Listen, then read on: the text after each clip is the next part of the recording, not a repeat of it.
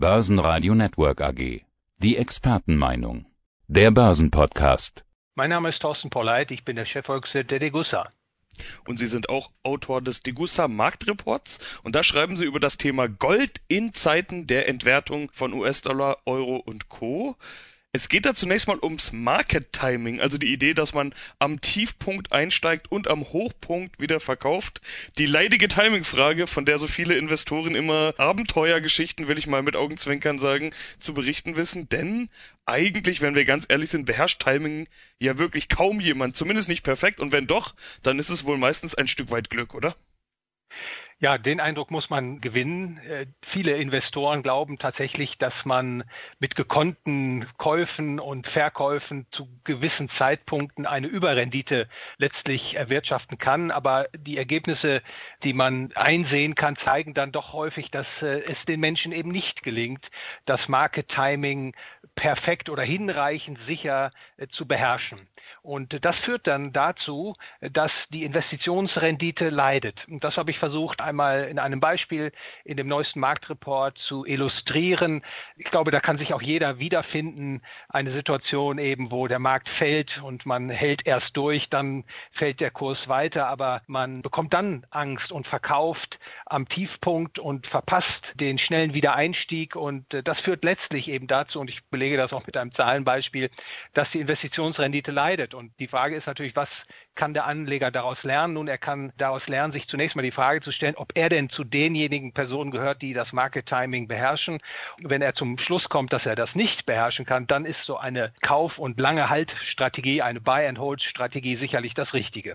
Und da sind wir auch schon beim richtigen Thema, nämlich dem Anlagehorizont. Äh, auch in Ihrem Beispiel sagen Sie ja, dass Sie da einen gewissen Zeitraum rausgegriffen haben, aber zwischendrin es auch mal volatil zugehen kann. Wenn man einen anderen Zeitraum anschaut, dann kann die Performance schon wieder ganz anders aussehen. Muss man sich als Langfristinvestor, also das, was man gängigerweise Buy and Hold nennt, muss man sich da überhaupt solche Gedanken machen über Timing und Einstiegs- und Ausstiegszeitpunkt? Also der Ansatzpunkt war ja bei meiner äh, Ausarbeitung äh, die Entwicklung im Goldmarkt und den Aktienmarkt in Perspektive zu rücken. Und da sieht man natürlich Phasen, wo Aktien deutlich stärker gestiegen sind, als der Goldpreis zugelegt hat. Das sind natürlich dann die Phasen, in denen man besser in Aktien investiert hätte. Aber dann gibt es auch wieder Phasen, wo der Goldpreis deutlich stärker angestiegen ist, als die Aktien sich entwickelt haben. Da wäre Gold natürlich die bessere Wahl gewesen. Und da liegt natürlich nahe zu versuchen, ob man diese, ich will es mal als Gesetzmäßigkeit bezeichnen, dass man diesen Zusammenhang versucht, für seinen Investmentansatz zu verwenden. Aber wie wir schon besprochen haben, das gelingt den wenigsten. Und Sie haben natürlich recht, die Einsicht, wenn man also nicht das Markttiming perfekt beherrscht, dann muss man sich solche Gedanken gar nicht machen. Dann macht es natürlich Sinn, im Gegenteil Positionen aufzubauen und sie langfristig zu halten. Und darunter verstehe ich einen Anlagehorizont von drei, fünf oder mehr Jahren.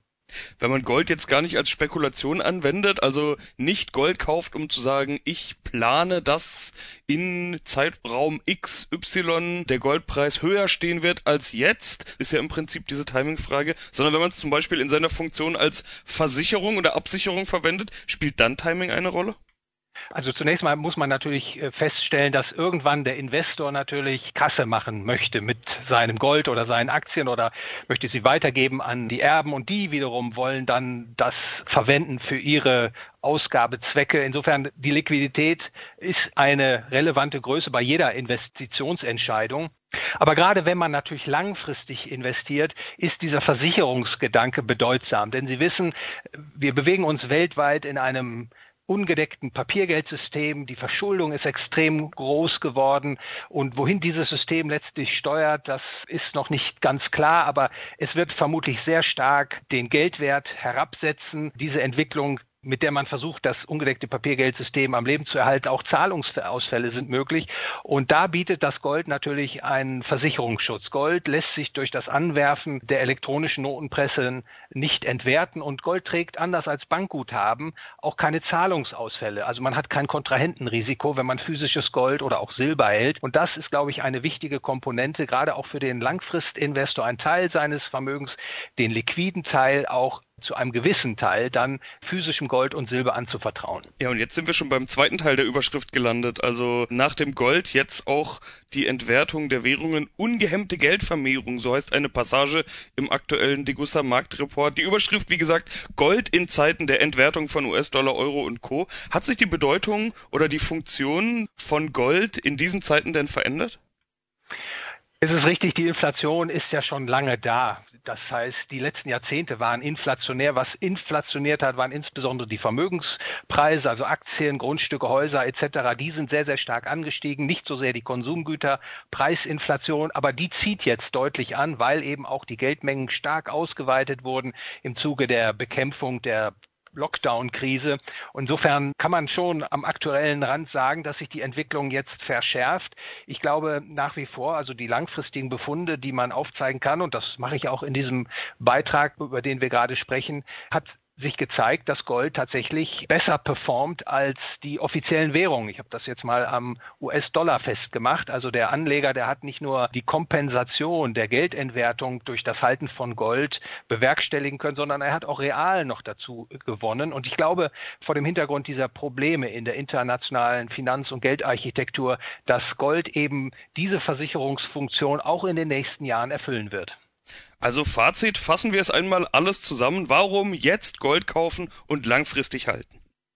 Aktuell, glaube ich, kann man zu den Gründen, die wir eben besprochen haben, hinzufügen, dass das Gold derzeit nicht teuer ist. Im Gegenteil, ich glaube, der Einstiegspreis von etwa 1800 Dollar pro Feinunze ist relativ günstig. Das gleiche gilt für Silber bei 24 Dollar pro Feinunze.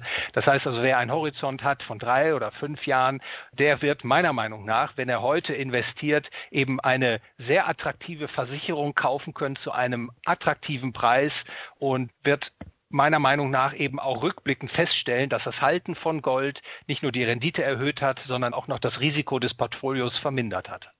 Herr Polleit, vielen Dank für diesen Überblick. Ich bedanke mich für das Gespräch erleben. Der Börsenpodcast. Börsenradio Network AG. Das Börsenradio.